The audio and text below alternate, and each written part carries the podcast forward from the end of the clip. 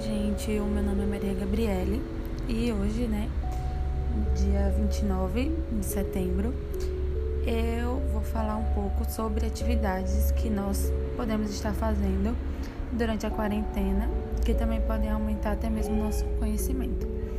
É, eu sei que, assim como eu, vocês também imaginaram que a quarentena fosse durar tipo um mês, mas a gente se enganou, né? E um mês se tornou seis meses. É, seis meses em casa, sem poder sair, sem fazer coisas que a gente gosta e até mesmo estudar, né? Porque infelizmente não podemos frequentar a escola. O que talvez tenha agradado algumas pessoas. Mas e agora? O que a gente pode fazer para ocupar nossa mente? É, nesse podcast eu vou tentar né, dar algumas sugestões para vocês estarem fazendo algumas atividades que ocupem também a mente e também aumente o conhecimento de vocês. É, é sempre bom, para começar, né, estabelecer um propósito, um objetivo, para você poder se motivar e ficar produtivo.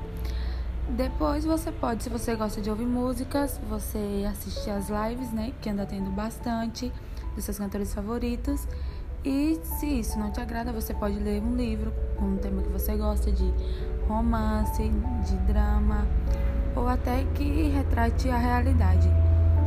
É, a outra sugestão é você sair do sedentarismo e fazer alguma atividade física, caminhada, correr ou até mesmo exercícios em casa, já serve para alguma coisa.